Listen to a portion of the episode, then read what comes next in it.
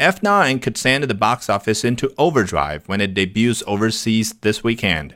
The latest entry in Universal's high octane franchise, which opens in Korea, the Middle East, Russia, and China in the coming days, is expected to bring in at least $150 million to $180 million at the international box office.